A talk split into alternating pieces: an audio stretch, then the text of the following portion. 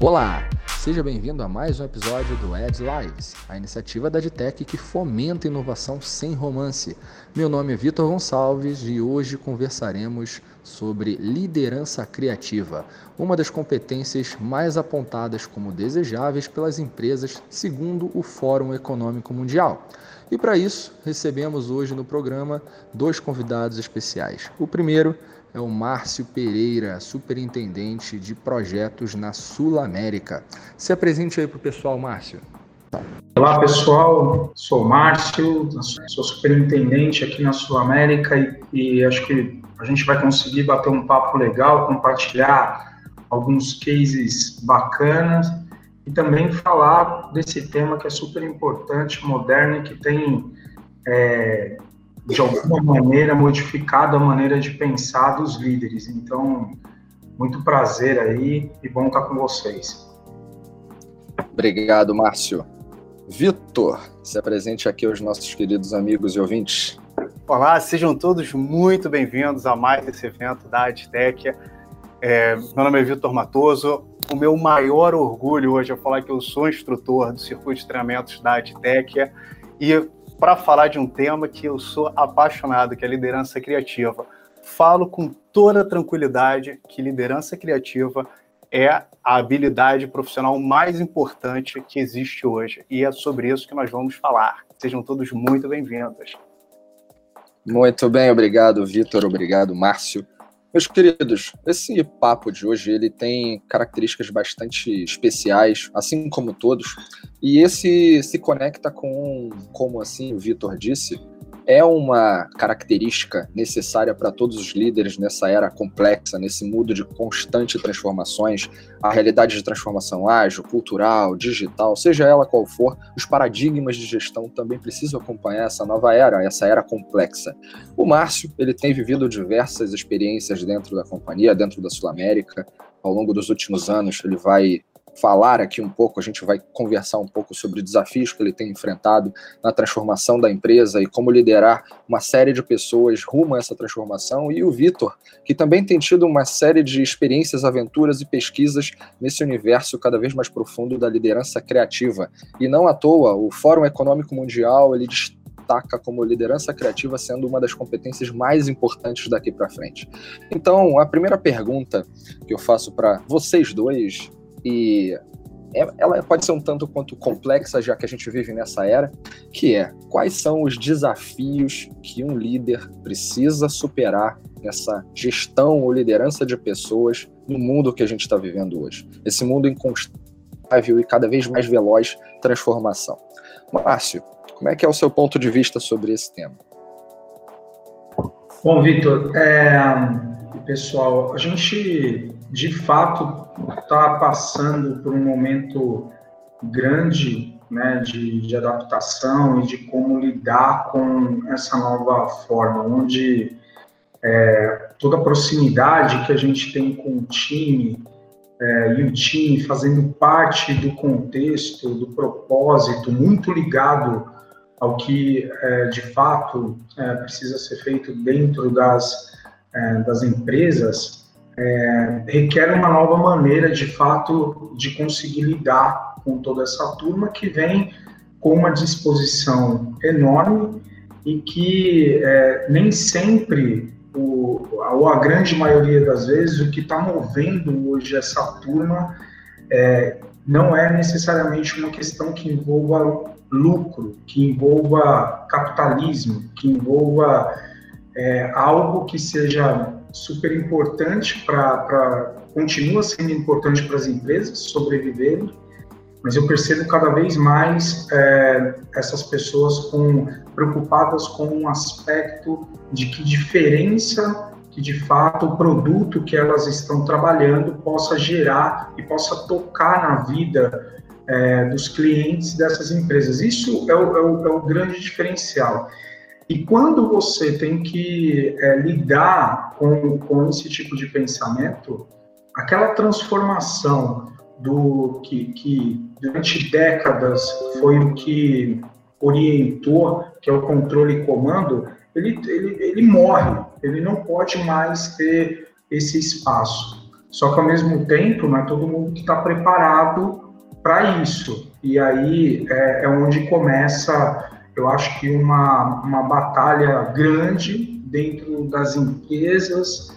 É, a gente vê questões, inclusive, de governo também, tendo que ser, é, é se adaptar para que entenda esse novo momento e que é, a, a, direção, como engajar, como inspirar, ele, ele passa a ter mais propriedade, passa a ter muito mais valor de como liderar do que aquele controle e comando que nós estávamos acostumados até então.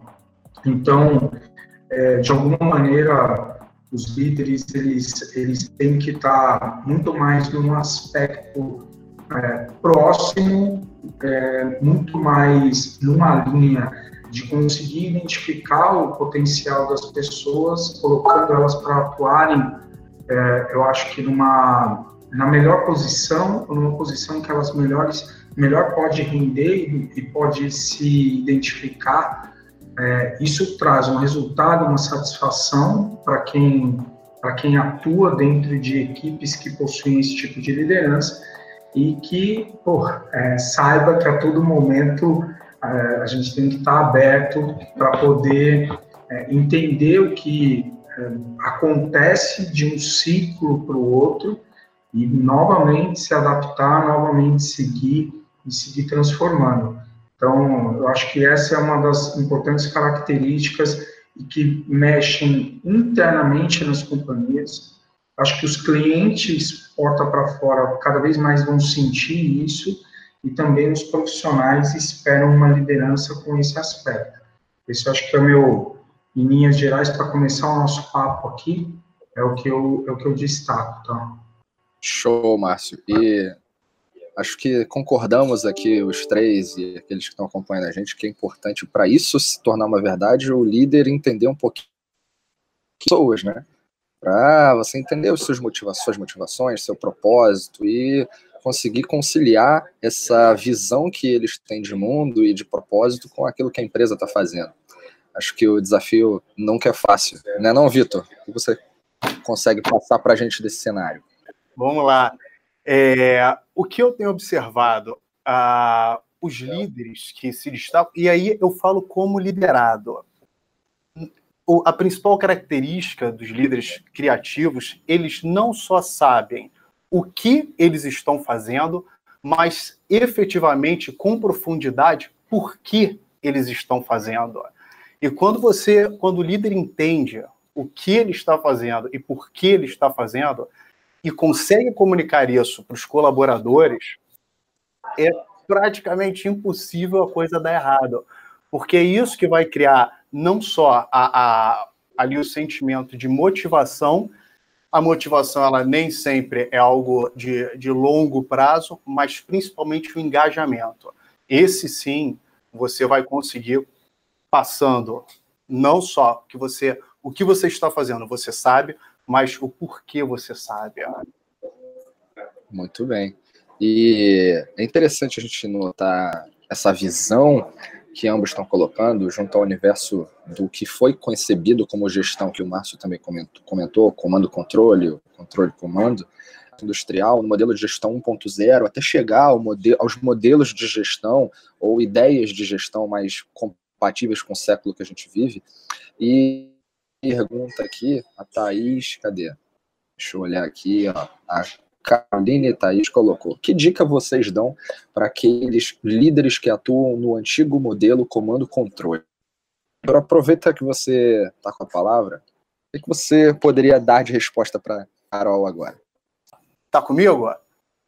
Contigo. Então, olha, a melhor coisa é o seguinte: coloque um terceiro elemento chamado comunicação. Então, a própria, a própria teoria militar ela está baseada no tripé comando, controle e comunicação.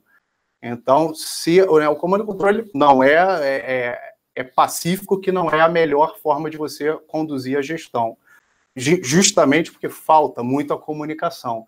Então, se pular para o 3.0, for pedir muito pro, ali para o chefe, pede para ele só melhorar a comunicação. E aos poucos ele vai conseguir atingir essa tão sonhada gestão 3.0.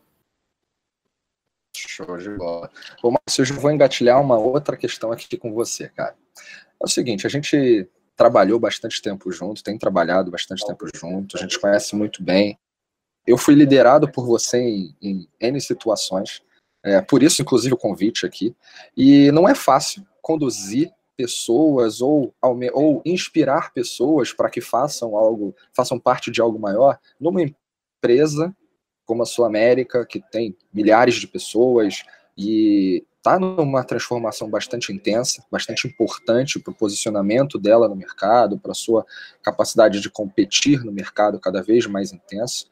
E como é que você, o que, que você vê de desafios específicos teus no seu dia a dia, diante de todas as responsabilidades que você tem, como superintendente que conduz diversas iniciativas e projetos relevantes da empresa, diante da constante transformação? Como lidar, liderar pessoas na Sul América diante dos desafios de transformação que por si só já são inúmeros? Vitor, é uma coisa que uma coisa que eu tenho percebido recorrentemente, né, é que é, a cultura, a cultura do, do, do, do nosso país, é, isso, se a gente for buscar na história, cara, a gente vai entender uma ligação muito forte da onde que vem é, uma questão cultural que, que existe ligado à competição, né? É, a gente a gente percebe isso de uma maneira na sociedade é, uma questão social grande, né? Tem uma desigualdade importante e isso com o tempo é, as empresas elas se incorporaram e as lideranças, até então, elas acabam promovendo no, no próprio time ou nos times que aconteça uma competição. Parece que para um ser bom, o outro tem que ser ruim. Ou é, aquele, que é, aquele que conseguiu fazer algo relevante, só aquele que presta, o outro não presta é, para estar tá ali naquele lugar. E eu vejo, eu vejo como um grande desafio a gente, de fato, conseguir é, transpor isso, a gente é, é, deixar claro que o trabalhar como time, o trabalhar como equipe, pode ter níveis né, de, de sucesso e que o sucesso é, ele, ele, ele pode ser medido de, de diferentes maneiras. Então, como que a gente consegue empurrar grandes times para aquilo que de fato é, se acredita? É o papel único e exclusivamente da liderança? É o cara que está ali? É a pessoa que está ali? Não necessariamente. Mas sim o que aquele líder defende como visão. Porque uma vez que o líder defende uma visão e as pessoas se identifiquem com aquilo, as pessoas elas, elas acabam também percorrendo aquele caminho. Então, é, é muito difícil conseguir isso, mas a gente tem, a gente tem, é, é, eu acho que a ciência traz é, como você também poder tocar isso de uma maneira importante. Se a gente pegar é, Luther King lá na, na década de 60, as pessoas se movimentavam nos Estados Unidos de um lugar distante para o outro, não era para ver Luther King falando, na verdade, o que eles estavam ali, porque eles acreditavam naquilo que ele comentava, tocava é, um, um, pedaço de fato do cérebro das pessoas que está ligado ao comportamento, que está ligado é, a, a, como a pessoa interpreta e recebe aquela mensagem. Então, quando você de fato consegue colocar algo nesse centro, que você está mexendo com uma parte do é, de fato, e as pessoas conseguem entender que aquilo tem um fundamento, consegue mexer é, profundamente com as pessoas, as pessoas embarcam. É o que algumas marcas possuem, é o que, sei lá, para não ficar falando de muitas marcas, mas é o que pessoas muito assíduas como é, é, é, pessoas que usam Apple, cara, a Apple consegue mexer é, é, em um ponto no cérebro das pessoas que mexe com o comportamento delas, as pessoas acreditam e assim vai. Tantas outras empresas de tecnologia investem milhões e milhões e não conseguem ter a mesma fidelidade que alguns outros clientes da Apple conseguem. Então, eu acho que a gente tem que ser mais profundo no entendimento para poder motivar o time, engajar o time numa direção em que traga isso de uma maneira muito presente. Isso é, me chama a atenção, eu estudo para que tenha para que eu tenha profundidade nessas questões e que depois a gente consiga movimentar os times como um bloco ao ponto de um sucesso que a gente, junto com os clientes, porta para fora, vai determinar o que é esse sucesso. Eu acho que essa mensagem fica forte e as pessoas conseguem, de uma maneira mais natural, seguir um caminho sem que você tenha que ficar com um exército ali, tendo um, uma grande energia de comando e controle. É, essa é uma visão aí ampla, mas que eu gosto de dividir, tá? Perfeito. E me chama a atenção uma frase que você colocou, que é sermos profundos. Talvez não tenha sido dessa mesma forma que eu vou reproduzir, mas precisamos ser profundos na, no entendimento do que motiva, do que engaja. Tem uma frase que eu gosto muito do Simon Sinek, que escreveu o livro Comece pelo Porquê, que as pessoas não compram o que você faz, mas por que você o faz. E aí se conectam emocionalmente com aquilo. Né? As nossas decisões são muito baseadas nas emoções, então o líder ele tem que ter essa característica de se conectar e tudo acontece como foi o caso de Luther King na sua passagem agora aqui. E, Vitor, fala uma coisa, cara. Para quem não sabe, a propósito, o Vitor ele é um estudioso muito voraz de criatividade. E ele tem fomentado a fórmula da criatividade. O cara criou uma maneira de como você consegue ser criativo utilizando um pensamento, uma, uma fórmula, uma lógica para ser criativo. Vitor, como é que a fórmula da criatividade ajuda nesse processo, nesse processo de sermos líderes melhores e mais criativos? Muito bem. Primeira coisa, às vezes as pessoas perguntam, mas o que é a fórmula da criatividade? Sim, existe. Que diz criatividade é a interação entre banco de dados aplicada a um problema. O que, que isso significa? Que quando você vai desdobrar, vai tentar resolver um problema, procure focar em, no, no menor número de, de ações necessárias para você resolver o problema.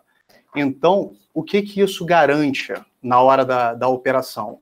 Economia financeira, segurança operacional e, principalmente, o conforto e a tranquilidade dos envolvidos na, no processo de inovação. Eu, eu, eu senti muita dificuldade em definir o que, que é criatividade. São inúmeras definições. Então, a minha proposta, essa não é a única fórmula, existem outras, mas uma delas, por exemplo, começa com um sinal de integral. Então, precisaria de um ano falando o que, é integral para depois explicar quais são a, as outras partes da fórmula. Eu simplifiquei dessa maneira. Criatividade é a interação entre banco de dados aplicada a um problema. Ou seja, para você resolver um problema de maneira criativa, é necessário que você tenha repertório. E o que ajuda um líder a, a ter uma caracter, ter um desempenho melhor na sua posição é também ter, se permitir viver coisas fora do convencional, experimentar e, consequentemente, trazer para uma realidade aquilo que ele testou e que fez sentido. Não adianta só ler é ler, aprender, aprender fazendo, errar, errar rápido. Olha quantos diversos conceitos se conectam para que você se torne um líder melhor, né? E liderar de maneira criativa acho que é um mandamento aqui nesse, nesse nosso presente e futuro, né? Teve até alguém aqui, o Rodrigo, o Arraes, ele comentou. Rodrigo Arraes, bem-vindo, Rodrigo Arraes. Comando e controle não funciona mais quando atuamos no modelo colaborativo. Empoderar e engajar é um dos maiores desafios. Quando os resultados começam, o colaborador se vê naquilo, é fantástico.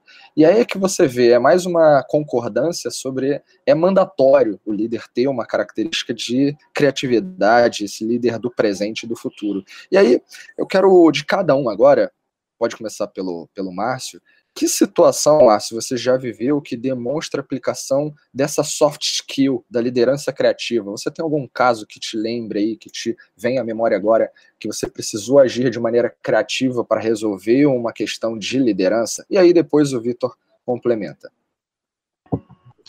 Bom, Vitor, assim, é...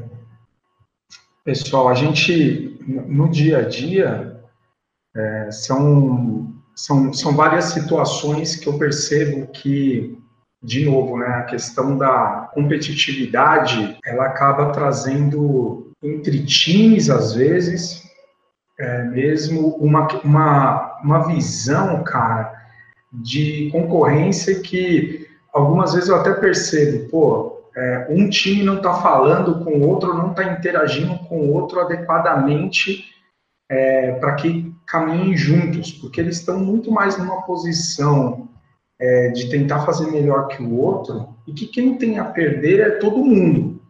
Então, essa para mim é uma. Eu já, eu já vivenciei algumas vezes e vejo situações claras de pessoas que nem falavam com o, o, o cara que está a 4 metros, 3 metros dele, porque entre as lideranças existia uma, uma diferença e essa diferença acaba descendo, né? A liderança é exemplo, né? E, e de alguma maneira acaba descendo para o time aquele ranço, aquele negócio ruim e que depois, pô, todo mundo acaba saindo perdendo. É, eu, eu tive que trabalhar algumas vezes é, com, com gestores, com times ao longo da jornada que eu tenho aqui, para tentar quebrar esse tipo de situação. É, já tive que pagar almoço entre times para procurar para procurar uma, uma, intera, uma integração maior. Eu já tive uma situação que isso tem alguns anos já, mas de pegar uma pessoa aqui em São Paulo e ir com essa pessoa para o Rio de Janeiro, porque estava tendo muita incompatibilidade na maneira de pensar com uma pessoa que estava no Rio.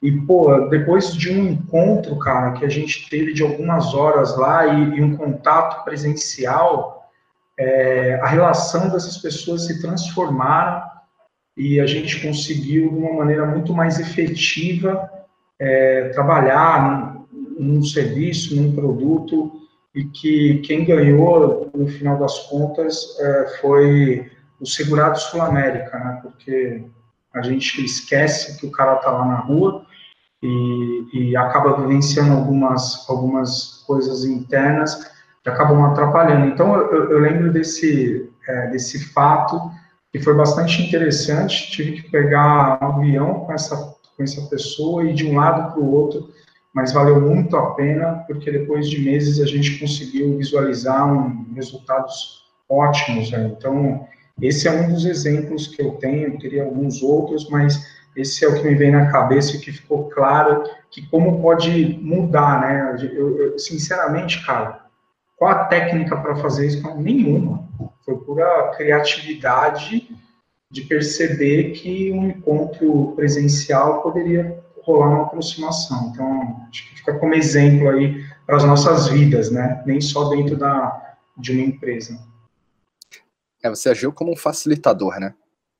Exatamente isso, cara. Como que a gente, como que tem um bloco e, e, e a gente pode avançar nesse bloco para que a gente, porra, cara, consiga chegar aos objetivos, assim, que, de novo, no fundo, é conseguir se colocar no lugar do outro e principalmente do segurado, né? Aqui, o cara que está para fora.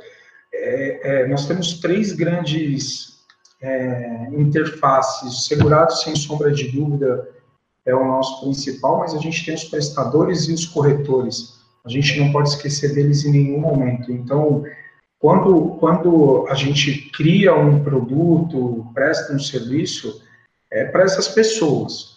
E aí a gente, se sempre a gente lembrar disso, né, eu acho que as outras coisas acabam ficando pequenas é, para poder derrubar qualquer bloco, qualquer dificuldade que exista. É, isso, é, isso é uma coisa interessante, né? Se a gente acabar se colocando no lugar de quem está sofrendo por uma por uma dificuldade que nós estamos criando, talvez a gente saia do outro lado de uma maneira mais rápida, mais eficiente. Nunca podemos esquecer disso. É, no fim das contas, tudo aquilo que acontece dentro da empresa gera algum efeito na ponta daqueles que consomem o que você faz, né? Exatamente. E Vi, conta aqui, cara, que experiência tu poderia relatar nesse contexto? Com certeza, a mais marcante da minha vida foi ser gerente de relações internacionais e operações de protocolo nos Jogos Olímpicos Rio 2016, em que nós tínhamos que fazer uma gestão 3.0 dentro de um sistema totalmente 1.0. As ordens elas já vêm extremamente detalhadas, da, da forma como você tem que se vestir, até a forma como você tem que falar com os clientes. E mesmo assim, dentro dessa rigidez, nós conseguimos adaptar a, a, a ação dos voluntários para ter ótimos resultados. Eu fico muito tranquilo em, em dizer que, com certeza, o, os Jogos Olímpicos de 2016 foram os mais memoráveis da história moderna. E justamente por conta disso, né? O, o de fato, o, o, brasileiro tem essa capacidade de, de adaptação muito boa. E resultados foram maravilhosos. Situações, assim, a, a, nossa equipe foi xingada em todos os idiomas possíveis e imagináveis. E tinha que o tempo todo contornar a situação, né? É, conduzir o, o espectador e da mesma maneira que acalmar o voluntário, que poderia ir embora a qualquer momento. E, mas foi, foi com certeza, tanto que virou tatuagem.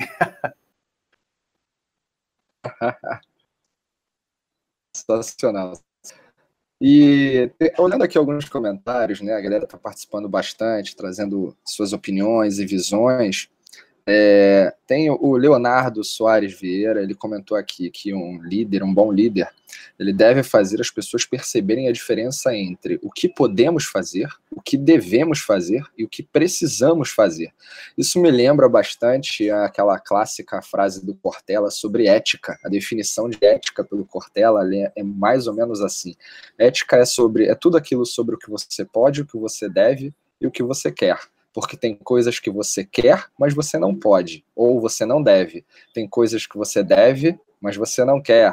E assim segue esse jogo de palavras e aí você vê né, o quanto a liderança dentro dessa lógica também está relacionada com ética, para que as, as pessoas sejam guiadas a fazer aquilo que faz sentido, e que faz sentido para a companhia, que faz sentido para o resultado, que faz sentido para o consumidor e que faça sentido para elas mesmas. Então aí a Silvia Ramos coloca aqui: um bom líder deve conhecer a personalidade de cada um, saber seus pontos fortes, saber seus pontos fracos. Acrescentaria aí que um líder ele é responsável pelo desenvolvimento, acelerar e ajudar o desenvolvimento das pessoas que estão ao seu redor. No fim das contas, uma empresa existe para gerar valor para algum mercado, alguma ponta. E essa é a, esse é o grande desafio, né? Dentro de todo esse contexto, ele sempre existiu. A grande questão é que hoje se fala muito do líder T-shape, ou líder no formato em T, que está cada vez mais, mais sendo falado. E aí a, vai uma pergunta para vocês, para quem ainda não conhece o conceito do líder T-shape, basicamente assim, quando você olha o T a parte de baixo do T, ou a parte que sustenta, ou seja, a, o eixo vertical, ele representa o quão profundo um líder deve ter de conhecimento específico. Ou seja, eu sou muito bom conhecedor em seguros, em seguros de vida, por exemplo, um caso pegando aí referência Sul-América, mas parte horizontal do conhecimento, né, a parte de cima do T, que representa a abrangência de conhecimentos complementares para que ele faça o bom trabalho dele. E aí entram soft skills, empatia e por aí vai. E a minha pergunta para vocês dois agora é: o que vocês acham desse formato de shape? É um formato que faz sentido? É um formato que os líderes têm que buscar? Ou é só mais uma nova moda ou, ou termo que está cada vez mais emergente nesse mundo e que várias palavrinhas novas surgem a cada dia? A gente, eu, eu sinceramente tive até contato algo parecido com essa, com uma palavrinha é, semelhante, né? Um tempo atrás, quando é, muito ligado até à questão de tecnologia, começou a surgir fortemente uma uma linha de pessoas técnicas. Elas são tão importantes para as companhias como aquelas pessoas que escolhem um caminho de gestão. Então, é, que era a decisão e que é uma provocação, sinceramente, que eu vejo até hoje acontecer, de pessoas que começam no mundo técnico, elas vão é, ocupando novas posições dentro da, da, empresa, vai criando uma senioridade, e chega num momento que parecia o seguinte, pô, ela não tem um soft skill para também poder gerir pessoas, para estar tá numa posição de liderança é, e estar tá atuando com pessoas, ela tem que ficar ali naquele mundo dela mais técnico tal. E, sinceramente, eu sempre fui acompanhando esse movimento. Acho que um ponto importante para reflexão é que hoje eu vejo muito uma estrutura crescendo e a gente procurando trabalhar melhor uma identificação é, de perfil de como aquela pessoa pode atuar, em que papel que ela pode estar dentro de um time, mas uma questão fortíssima é uma questão de comportamento. Então, a questão da habilidade para que a pessoa desempenhe e tenha um comportamento adequado, eu acho que ela seja mais flexível para que em alguns momentos esteja muito mais em, em discussões profundas e em outros momentos consiga atuar e agir e estar tá próximo de uma maneira mais é, generalista. Será que a gente pararia de pé se a gente tivesse só pessoas trabalhando de uma maneira profunda nos assuntos? Será que os generalistas eles não são importantes também para que consiga talvez navegar com um pouco mais de leveza e consiga trazer à tona é, questões que aquele cara que está profundo em um assunto teria dificuldade de buscar o conhecimento. Então, é, eu acho que essas adaptações, de fato, elas vão acontecendo do mesma maneira que eu acho que a gente vai falar daqui a pouco, né, da gestão 3.0, do mesmo jeito que aconteceu com a gestão, é, como, que ela, como que ela começou, por que, que era 1.0, por que, que virou 2.0, por que, que agora nós temos de um tempo para cá o 3.0, essas coisas vão, vão acontecendo. Agora, sem dúvida nenhuma, sem dúvida nenhuma, eu acho que nós estamos numa era forte de engajamento, de entender o propósito, e nós estamos numa era muito forte de entender é, para quem que você está desenvolvendo aquele produto, aquele serviço, é, para poder te ajudar na orientação do como você tem que ser profundo na discussão. Cara, ninguém, ninguém não, não tem mais espaço para ter desperdício, não tem mais espaço para isso. Então, é, se em alguns casos a gente for generalista, a gente vai ter desperdício, porque não buscamos a profundidade do, do, do que o assunto merecia ser é, colocado num dado momento. Então, eu vejo sim como algo importante, não acredito que seja algo passageiro, mas acredito sim, dado alguns anos aí já é, na, na estrada, acredito que é algo que sempre vai sofrer aperfeiçoamento e que com o tempo a gente vai ver evoluções disso que é colocado no momento. Então, T-shape aí que a gente fala, eu, eu aposto sim que esteja presente e vai sofrer evoluções a, ao longo do tempo. Com novas palavrinhas, novas letrinhas, algumas mais bonitinhas, mas vai acontecer. Perfeito. E aí tem aqui a participação do Júnior Rodrigues, que colocou, fez uma provocação bastante relevante. E com ela eu levo o direcionamento para você, Vitor, que ele coloca que qualquer profissional precisa ser T-shape e não apenas um líder. Qual é a tua visão a respeito disso, Vitor? Excelente, concordo em absoluto. E até já fazendo referência ao Márcio, eu vejo da seguinte maneira, que no, no T-shape os braços do T, eles servem justamente para um profissional dar a mão ao outro.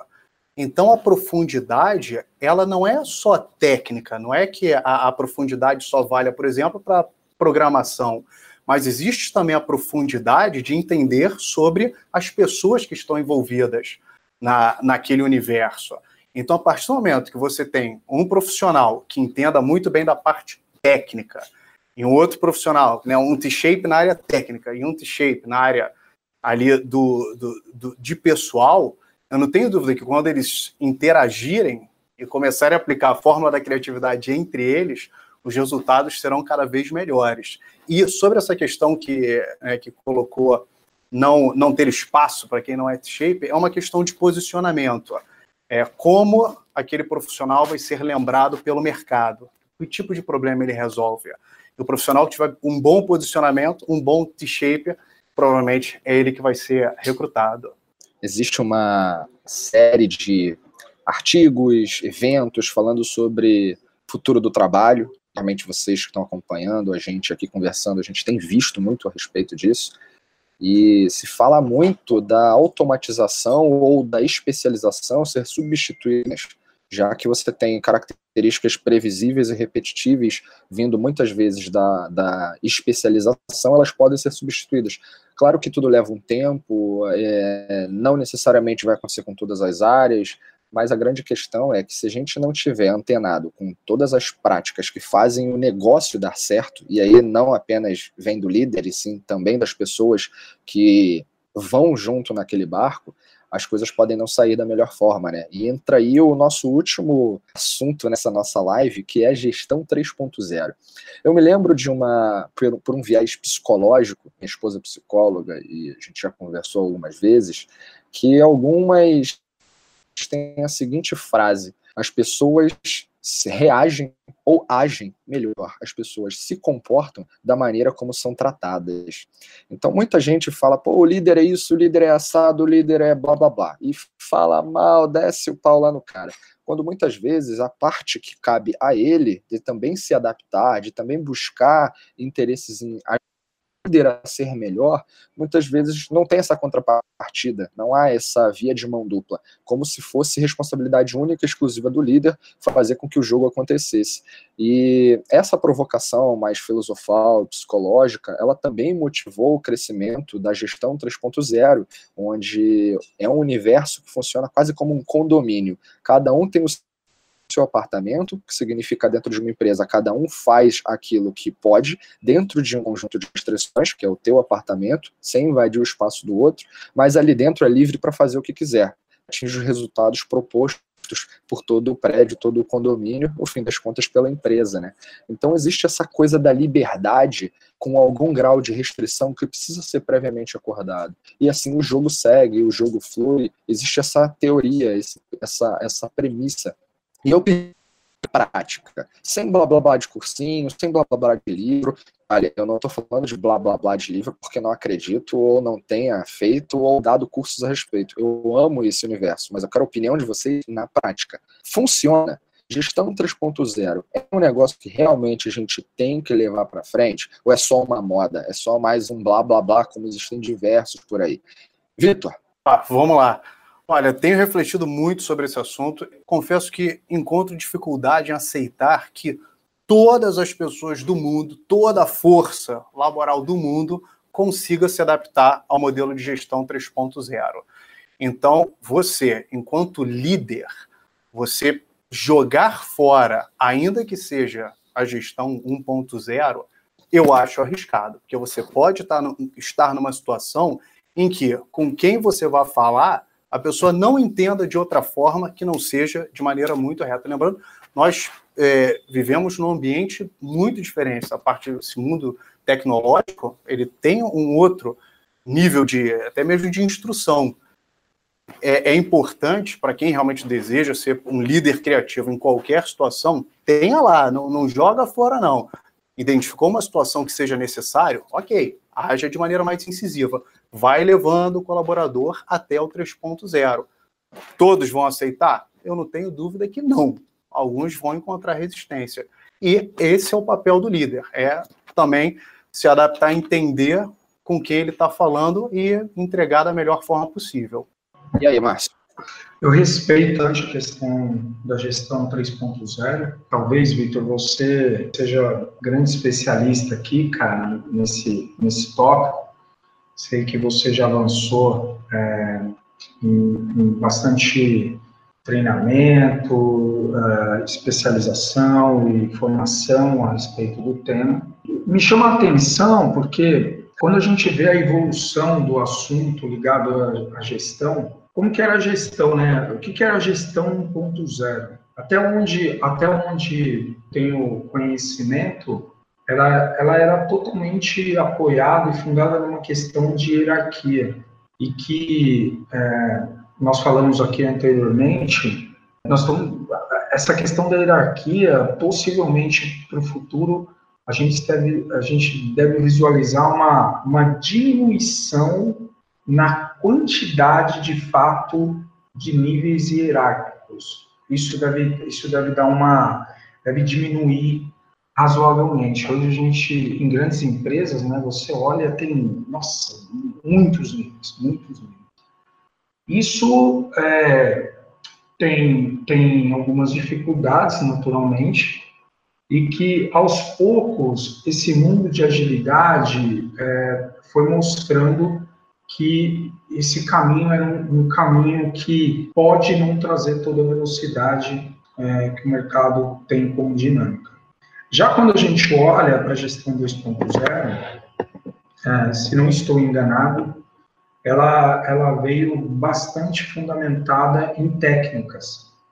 É, e essas técnicas justamente para poder é, atuar e trabalhar em, em determinados problemas, né, focado em problemas, é, e que levasse é, a uma, uma direção de atuação, tentando buscar uma padronização, tentando buscar uma maneira de se trabalhar é, é, equiparado, que, sinceramente, é, tem muita dificuldade dentro de empresas que funcionam com silos, que funcionam com diferentes mentes, que, putz, e naturalmente, né, é, as diferentes indústrias também, é, a gente tem que respeitar essa, as características envolvidas. Quando você vai para a gestão 3.0, eu já vejo é, muito mais ela, ela surgindo no momento em que todo mundo entendeu a importância da agilidade no, no, no nosso mundo, no nosso dia a dia. Nossa vida virou extremamente dinâmica, o que empurrou para que, é, que empurra as empresas a também terem uma vida extremamente dinâmica. Isso é, faz com que ela toque o principal tema na minha interpretação, que é a complexidade. Né? Então, sim, na, na primeira é, é, era focado muito em hierarquia, na segunda veio com técnicas, e agora trabalhando uma questão de complexidade muito voltada muito é, provocada por uma questão de agilidade, eu, eu reconheço a importância, eu reconheço, saindo do mimimi de, de, de livros ou de qualquer parte que a, que a teoria possa colocar, a gente percebe isso. A gente percebe que nós temos é, algumas barreiras importantes, algumas batalhas importantes para conseguir vencer. E, e uma das batalhas hoje é, sem sombra de dúvida, complexidade que se coloca nos temas. Por que, que surgiu o MVP? Por que, que se fala tanto em MVP? Por que, que é se fazer o simples? Por que, que é testar? Por que, que é medir? Por que, que os indicadores, eles são... Cara, lá no 2.0 tinha os, os, os, os scorecards estavam ali para poder, de alguma maneira, setar e apontar é importante, não é não, cara, agora nas 3.0, de alguma maneira, quem sabe é, é, um dos pontos relevantes que a complexidade tem que derrubar é por que não fazemos ou produzimos coisas que são orientadas a, aos indicadores, à satisfação, à conversão, a o que aquilo tem trazido de importante para as empresas. Eu, eu respeito bastante a gestão 3.0, acho que vem para agregar é, valor nessa complexidade que nós temos, de fato, do dia a dia. É um dia a dia é, complexo, onde N é, competidores estão se transformando, E isso deveria nos tocar de uma maneira é, que a princípio nos leve. Pô, eu tenho que ter uma gestão diferente para não cair do barco, para que rápido é, eu possa errar, eu possa reagir, para que eu não penalize quem tem que penalizar porque errou, que eu, que eu escute o mercado, que eu entenda de uma maneira diferente essa dinâmica. Isso é complexo, isso é bastante complexo, não é simples de ser feito. É, e eu acho que vem, é, é, essas é, novas maneiras podem nos ajudar. Esse é o meu ponto de vista.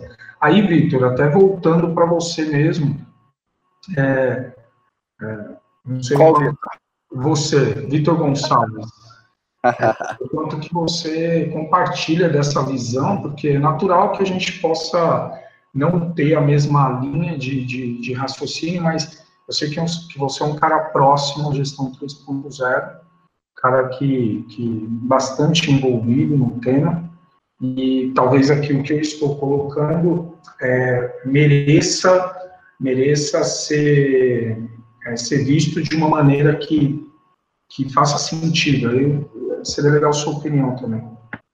Com certeza. E vocês que me conhecem, galera que me conhece, sabe que eu, eu não procuro ter visão romântica sobre as coisas. Eu gosto mais de ser um falar as verdades. E a gestão 3.0 é um negócio super legal, porém utópico em diversos casos. Não adianta você pegar empresas aí que têm uma visão centenária por exemplo, porque tem 120, quantos anos? 124? 123? Vai fazer 124 esse ano aqui. Pois é, não adianta você chegar lá numa estrutura que as pessoas estão acostumadas a trabalhar de uma determinada forma e falar, agora vamos trabalhar aqui com liberdade total, vai todo mundo fazer moving motivators, vamos identificar os motivadores de todo mundo e passar a agir integralmente por aquilo. Não é assim que funciona o jogo. Existe uma estrutura hierarquizada que leva tempo para entender, compreender e tirar as resistências humanas, e aí a metodologia, são humanas, é psicologia, e gestão 3.0 não é psicologia, ela tem fundamentos pensados de lá que vão ajudar a gente a transitar, fazer, é, permitir que as pessoas, através de um contexto novo, sim, agora mudem. Então não é um negócio trivial, como você falou, mas é um negócio importante. Não dá para tirar o olho disso. A gente tem que ter isso como objetivo, né? Ter isso como meta, chegar nesse patamar de gestão.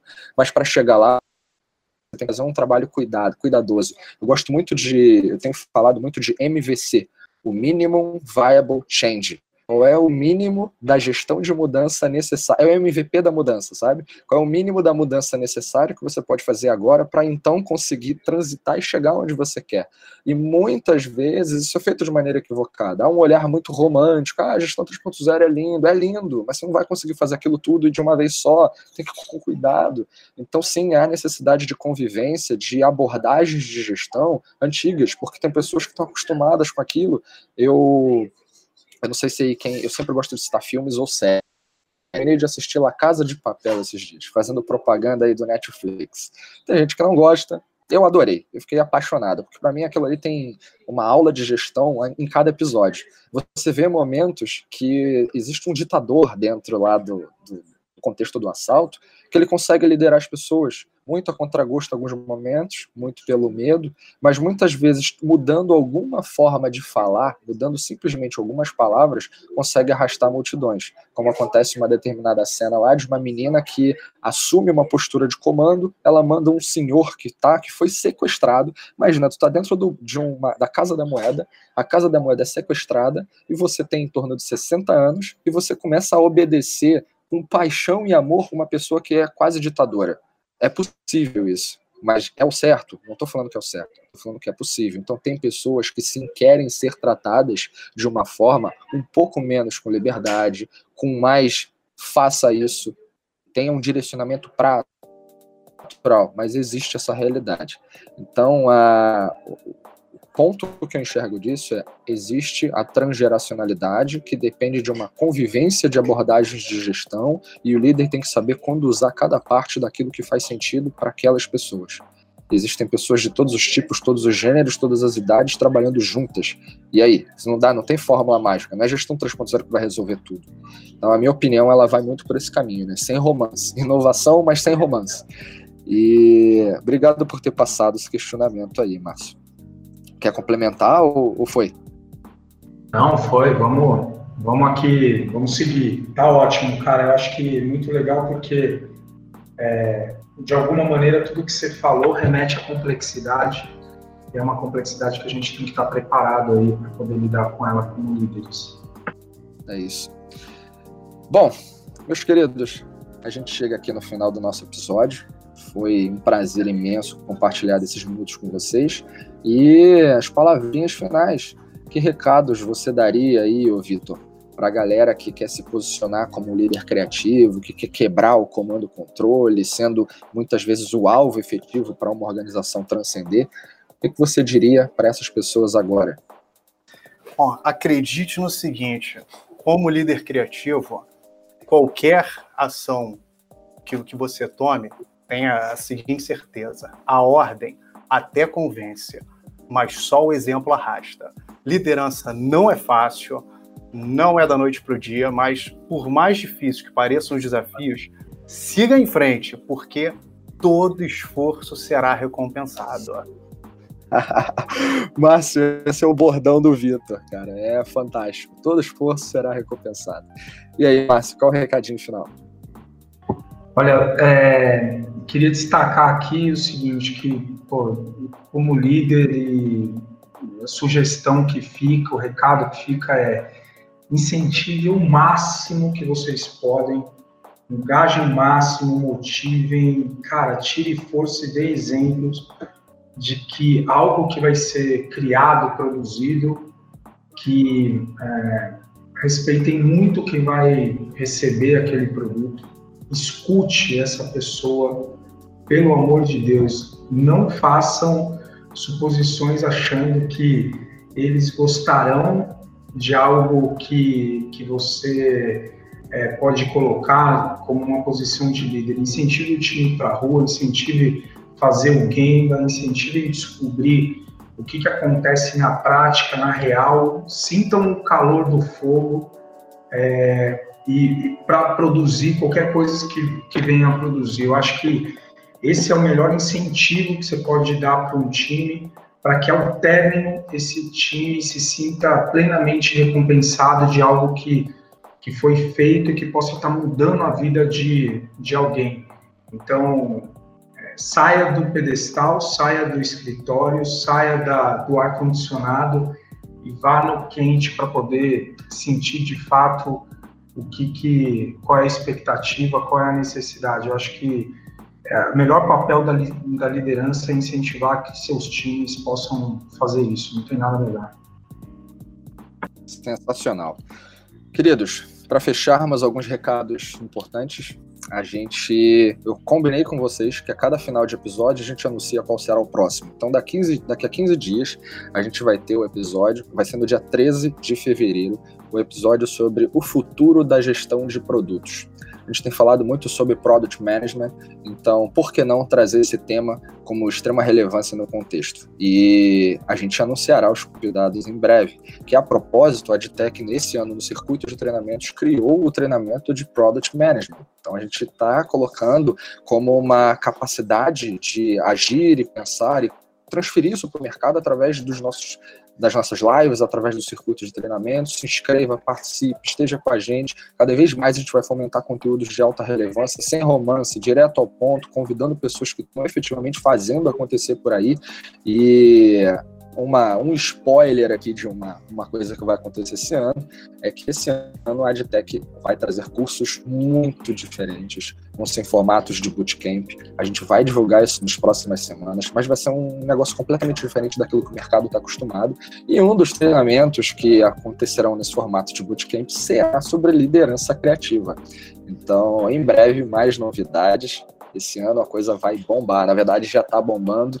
E para colaborar com isso. Vocês que participaram com hoje aqui, os próximos convidados os que já passaram, fazem a grande diferença. Então, Márcio, Vitor, meus queridos amigos, foi um enorme prazer ter a participação de vocês. Aqueles que nos escutam, nos escutaram e nos escutarão em algum momento, digo mesmo, é sempre um prazer recebê-los e ter a participação de vocês, que cada vez mais aumenta. Fico muito feliz por isso. Queridos, nos vemos na próxima. Márcio, quer falar mais alguma coisa? Obrigado, cara. Obrigado pelo convite.